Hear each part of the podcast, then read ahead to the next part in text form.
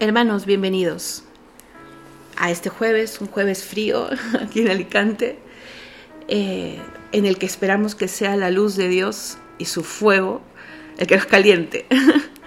Vamos a leer hoy día un poquito más del Evangelio de San Marcos.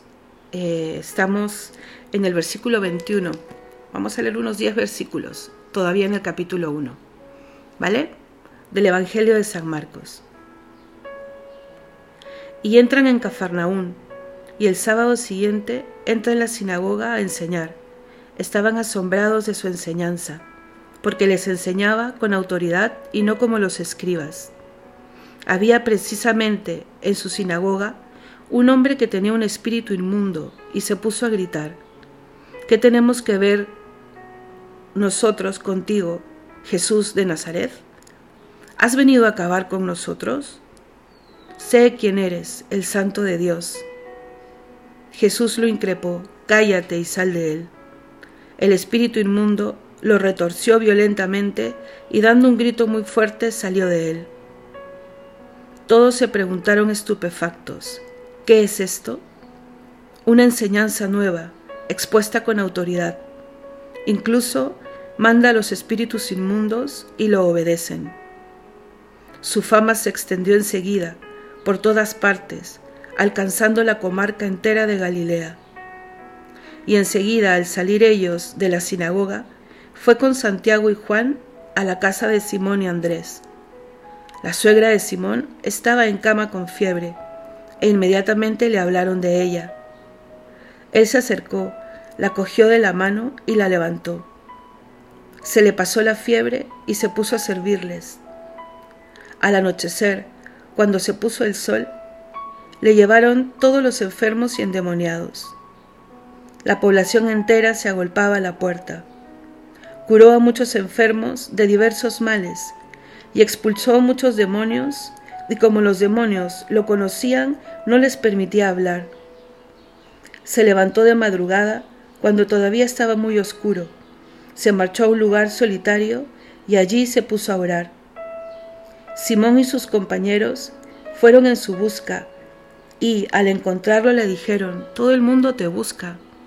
Él le respondió, vámonos a otra parte, a las aldeas cercanas, para predicar también allí que para eso he salido. Así recorrió toda Galilea, predicando en sus sinagogas y expulsando los demonios. Es palabra de Dios. Te alabamos, Señor.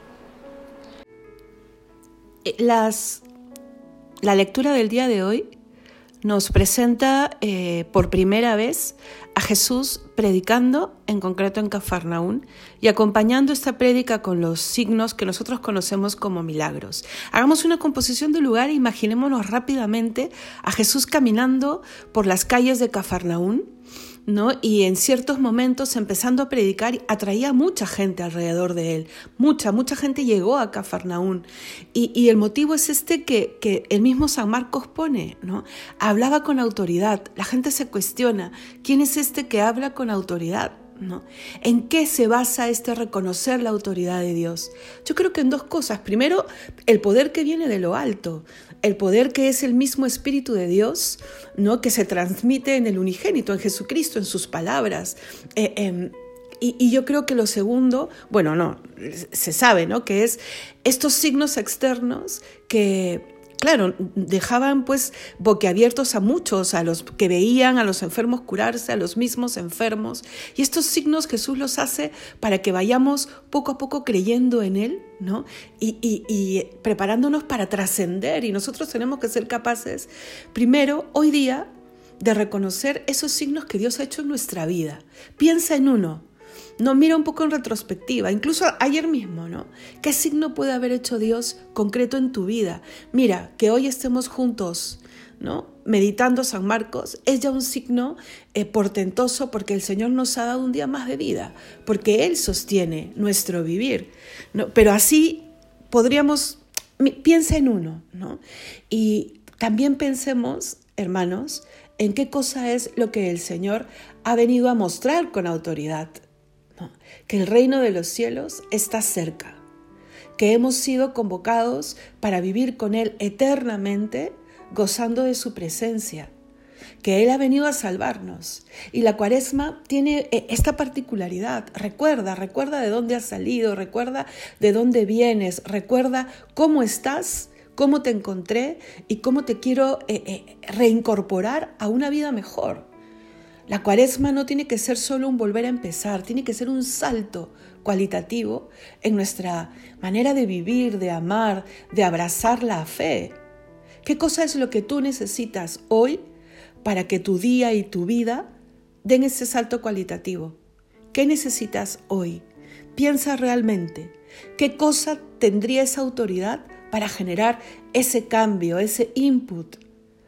La fuerza de Dios. ¿Y en dónde se resume la fuerza de Dios? Jesucristo ha querido mostrarnos su corazón y decirnos, mira este corazón que tanto os ha amado, que tanto os ama, que es el resumen de todo lo que Dios ha venido a hacer en nosotros y con nosotros y para con nosotros. Dios se define como Dios amor. Su obra redentora es una obra de amor extremo. Entonces vamos a decirle al Señor, yo quiero conocer eso. Yo quiero realmente dejarme sorprender por ti, pero no porque eh, quiero una relación mercantilista. Muéstrame tu corazón y a ver si yo te creo. No, como súplica. Señor, yo te necesito. Como dice la lectura del día de hoy de la misa, mira, yo te aconsejo que la leas y si puedes ir a misa, siempre será mejor, ¿no? Pero está Esther es eh, eh, esta mujer, pues que, bueno, no vamos a entrar a la vida de Esther, pero está esta parte en donde ella suplica porque se siente sola y sabe que a quién, a quién iré, a quién, a quién volveré, Señor, solo tú, ¿no? Y cuántas otras veces en la Sagrada Escritura hemos escuchado ese solo tú, solo tú tienes palabras de vida eterna, esas palabras con autoridad. Dejémonos interpelar por la fuerza del Evangelio. Y digámosle al Señor hoy día estas dos cosas. ¿Qué necesito? Para dar ese salto cualitativo. Y escuchemos su respuesta. Aquí estoy, te dirá Él. Le necesitamos a Él. Y segundo, escuchémosle. Dejémosle, dejémonos interpelar con esa fuerza y con esa autoridad de su palabra. Que Dios te bendiga y que tengas un día, un jueves sacerdotal, eucarístico de la hora santa muy especial.